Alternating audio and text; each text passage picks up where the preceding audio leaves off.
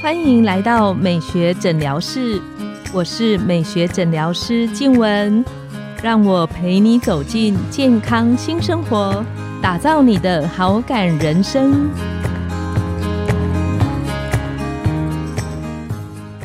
欢迎光临美学诊疗室，我是你的美学诊疗师静文，让我陪你练习好感人生，走进健康新生活。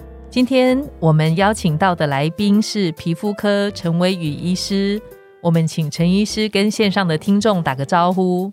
Hello，大家好，我是皮肤科陈伟宇医师，目前我在新竹林冠贤皮肤科以及台北雅丰美肤诊所执业，专精的项目包含青春痘治疗、一般皮肤肿瘤以及指甲相关疾病的治疗。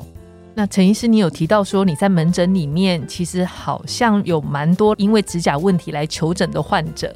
那好像很多人他会有指甲边的疼痛啊、发炎、肿胀的这些现象。是的，一般来说这类的患者，我们就是常常大家网络搜寻，统称都会叫做甲沟炎了。嗯哼。那在这个之前呢，我们会先讲说，哎，所谓的甲沟到底是什么东西？对，那一般来说，甲沟指的是指甲片跟旁边那个两侧那个肉的之间叫做甲沟。那那两侧的那个肉呢，一般来说我们叫做 nail fold 或是甲折。甲沟炎呢，是指说甲沟附近的组织呢发炎，它就叫做甲沟炎。那它其实算是一个泛称啊，就是它的原因可以有很多，不是只有单一的原因，但是它的症状大概都大同小异，就是会红肿、会疼痛，比较严重的患者呢，甚至会流组织液或者是流脓，更严重或是慢性的患者，他可能会合并就是肉芽组织或者是息肉的出现，嗯哼，一些增生的现象，对，一些增生的组织。因为像门诊啊，很多这种甲沟炎的患者求诊的时候，我看他们常常会很担心，询问皮肤科医师说：“听说这种甲沟发炎要拔指甲才能够痊愈。”诶，对，在就是古老古老的年代呢，我自己也有接受过拔指甲的治疗。陈医师是被拔过？对对对，就是我国中的时候，我也是因为有甲沟炎的情形，然后那时候也是。去医院治疗，然后那边的医师看完说：“哎，你这个大概吃药应该就没什么帮助，应该就直接要拔指甲，因为要拔指甲一定要打麻醉。呃，那个是我国三的时候吧，距离现在应该快要二十年了。我现在都还记得，就是说他打麻醉的那个每一个竞争的竞争点，他就是沿着那个指甲的那个周围呢，就大家想，就指甲周围就是连续就是扎针扎扎扎扎扎这样子，感觉有一种满清十大酷刑对对对，满清十大就超级痛，所以我到现在都还记得，就是那一位医师是怎么样帮我打麻醉的。那拔指甲，它不仅打麻醉的过程非常的不舒服，而且就是说，它拔完之后，它其实有一个比较长的恢复期。没错，所以说它要一直要照顾伤口。那我自己的经验是，真的要能够完全回到正常生活，就走路啊什么都完正常，最快可能也要大概一到两个礼拜。而且那时候你是国三哦，对，就是算是国中恢复力比较快的时候。比如说有些老人家，他一些其他问题，你就说哦拔指甲，哦拔完哇那个超痛苦的。然后脚的指甲在长，应该也。蛮久才能够长出来的，嗯，真的，因为脚的指甲目前大概平均看年纪啊，不过一般来说我们会讲大概抓六个月，所以就是说你从拔完，然后你要修复，然后到整个指甲要再重新长出来，那其实是一个非常漫长的一个过程。嗯那所以其实现在呢，我们会建议说，其实有一些新的治疗的方式，可以让治疗的过程呢比较舒服，嗯那它的恢复期也比较短。像是什么样子新的治疗方式？一般来说，我们现在会比较推荐这一类的患者呢，他能够接受指甲矫正。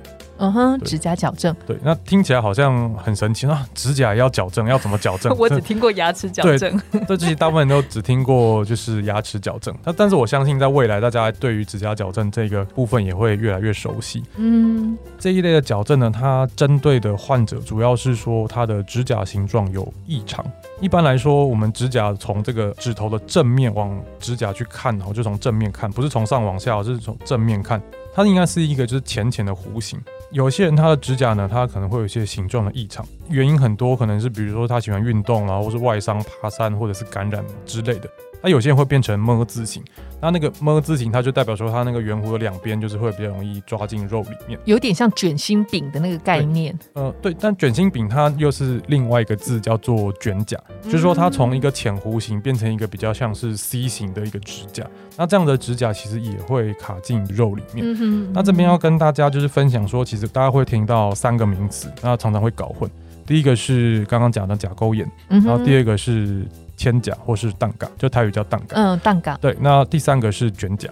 这三个名词其实不太一样的东西。那一般来说，甲沟炎它就是甲沟发炎，它任何原因它都可以叫做甲沟炎。蛋嘎跟卷甲也都可以引起甲沟炎，就算没有指甲形状的异常，有一些特殊的药物，像是最近肺癌的标靶药物，也很容易会引起指甲的甲沟炎。嗯。铅甲或者是蛋嘎讲的就是说指甲呢，因为角度不对，或者是说反复的受伤的结果，指甲卡进肉里面，所以它叫嵌进去了，叫做蛋嘎。嗯哼。那另外一个是卷甲，卷甲就是说刚刚黄医师提到，就是它变得有点像是卷心饼这样子，它就是两侧就是开始往下卷，然后会变得有点像是 C 型这个形状。其实卷甲不一定会发炎，也不一定会疼痛，有时候会看到病人哦，你卷的卷成这样子的，他说不会啊，不会痛啊，不会痛。他说啊。都不会痛，我说啊有啊，偶尔会痛了，对，所以他其实对对，他其实偶尔一波一波，就他可能会发炎一阵，然后又习惯又好了，然后又发炎一阵又好了。但是如果说都没有处理到指甲的形状的话，它其实就是会一直反复的疼痛。一般来说，指甲矫正我们会针对比较后面两个，一个就是蛋嘎或者是卷甲的情形，不管他现在有没有疼痛。我们都会建议考虑做指甲的矫正。然后有些患者会说啊，吃药不行吗？我擦药不行吗？因为就是说手术就大家都可能不太想要，听起来有点可怕，所以大家患者说啊，我可不可以就吃药擦药就好？那你就会想说，如果你跟牙科医师说，哎，我的这个牙齿啊，如果排列不好。我吃药可不可以？啊，可以吃一定觉得说，诶，应该不太可能。对，所以有关形状的问题呢，通常我们会需要一个物理性的方式来让它回到正常的形状。那所谓的指甲矫正，其实是用一个金属的线材。然后它利用一个杠杆原理，或者是用拉力的方式，把原来已经变形的指甲，让它想办法回到正常的形状。嗯嗯，对。那这样子矫正的过程，因为一般我们知道，像牙齿矫正时间都很长，要两三年。那这种指甲矫正大概需要多久的时间？一般指甲矫正呢，我们会建议就是患者可以的话，他希望能够一年左右。那原因是因为最常出现这一类指甲问题呢，其实是大拇指。脚的指甲刚刚提到，它的生长周期大概是六个月左右。嗯那所以我们会希望说，呃，我们矫正的时间呢，可以希望至少要有一个以上的周期，它的指甲形状可能会控制的比较完整。那另外一个就是说，过去研究显示，如果说矫正长达一年以上，它的复发几率会比较低。嗯。那相较于传统的手术，就是说之前有统计过，如果是传统拔指甲的方式。它其实大概超过一半的患者，它长出来形状还是那样子，它可以容易复发。对对对，它可能拔完，他觉得啊好了不痛了，但是可能指甲长出来之后又开始痛，因为它的形状还是那个样子。对，那如果是做指甲矫正的话呢，目前如果有做完完整一整个疗程，它复发几率可以大概在十趴左右，所以其实差距还蛮多的。嗯，他们又有新的一个东西叫做维持片。就长带型的维持片，就跟有点像牙齿矫正器。你牙齿矫正最后面的时候，是不是跟你说，哎，你就就带一个维持器？对，它其实也是一样的概念。就是因为有一些人，他可能因为骨头的问题，或者是指甲比较软，或者说一些其他的问题，它就是很容易会复发的。嗯，那所以就说那个时候会用一个维持片，把这个指甲呢固定在原来正常的这个弧度。所以等于是一年之后，我再戴固定片维持器的意思吗？还是加了维持器之后，总治疗的时间是？一年，就说一般来说，我们指甲矫正的矫正器，我们会固定在指甲的中段到靠近生长板的地方。看指甲会看到一个白色的那个部分，那个叫做半月形。对，有人叫做半月板。那其实指甲的生长的区域啦。那一般来说，我们指甲矫正的矫正器会固定在这个区域的附近。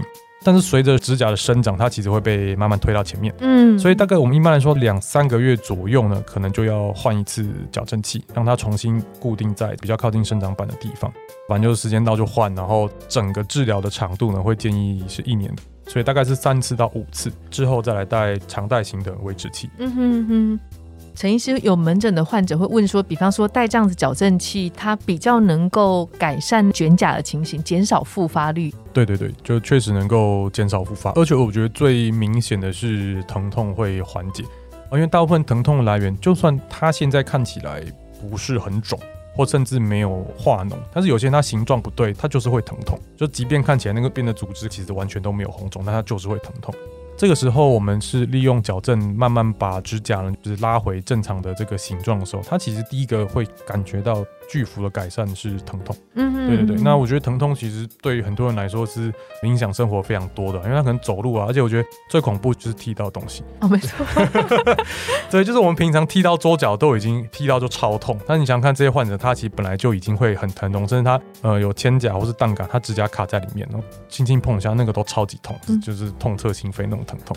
那我们这样子的治疗呢，是希望说能够改善他的生活品质，因为其实装完矫正片后，生活完全没有任何影响，就是说走路甚至是做一些运动都 OK。那我遇过比较极端的例子，是我之前有一位患者，他是消防员。嗯哼，对，就是他们要固定要体测要冲刺那种，就是要扛东西要冲刺的。就算是这个样子，他其实矫正片也可以维持在正常的位置，只要他照顾的好。对啊，当然要怎么照顾，可能就是如果有需要的患者就在门诊中咨询就 OK 了。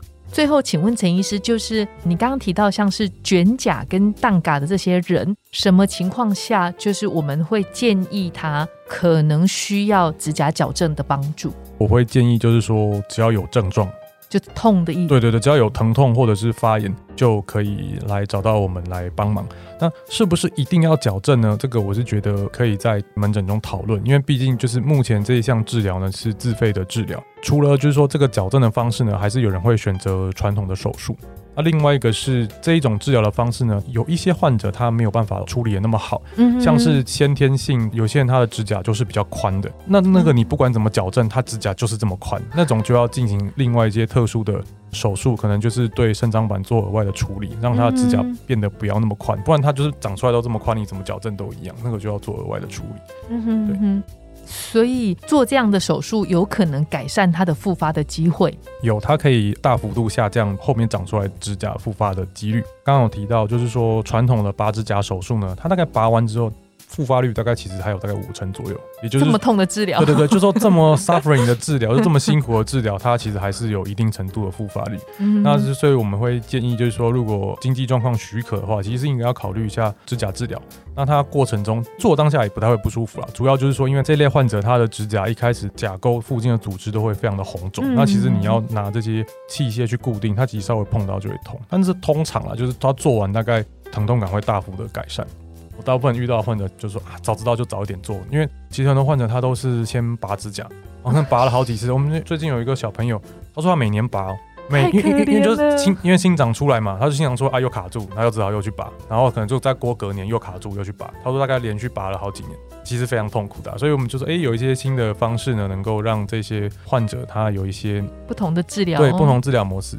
最近还想分享一个是在使用肺炎标靶药物的患者，嗯，那这一类患者其实黄医师应该也知道，就是说他的甲沟炎是非常非常常见的，因为我们刚刚所提到甲沟炎或是蛋嘎或是卷甲，我们强调的都是脚趾，哦，因为特别是大拇指，它就是全身的压力，你运动时候那个受压点，所以它很容易会有这一类的问题发作。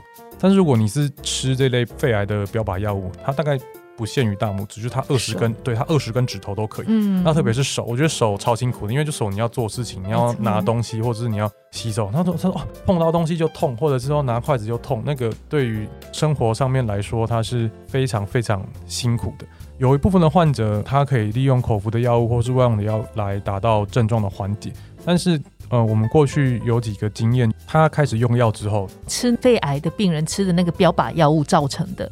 呃，我不敢讲是不是一定是那个造成的，但是确实有几位患者是开始用药，对有关联性，就它有一个持续性。但是因为现在学理上，因为这一类的药物它其实是表皮生长因子的相关的一个药物，所以它确实还是会对皮肤或者指甲造成一定的影响。只是说是什么样的影响，我们大概可能没有办法讲的这么清楚，所以就。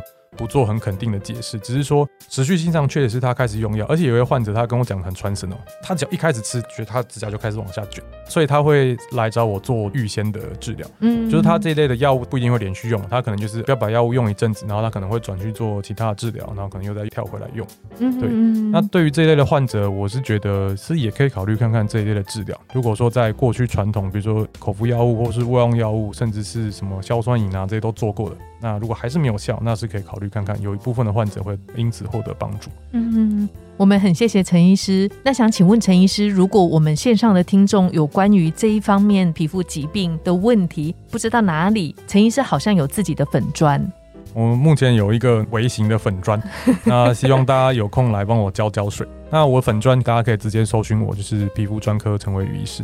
今天谢谢陈医师的分享，我们的节目到了尾声，拥有好感人生就从今天开始，每周一、三、五晚上十点，带你从日常的好感练习，共创健康美学新生活。美学诊疗室，欢迎再度光临，我们下次见，拜拜，拜拜。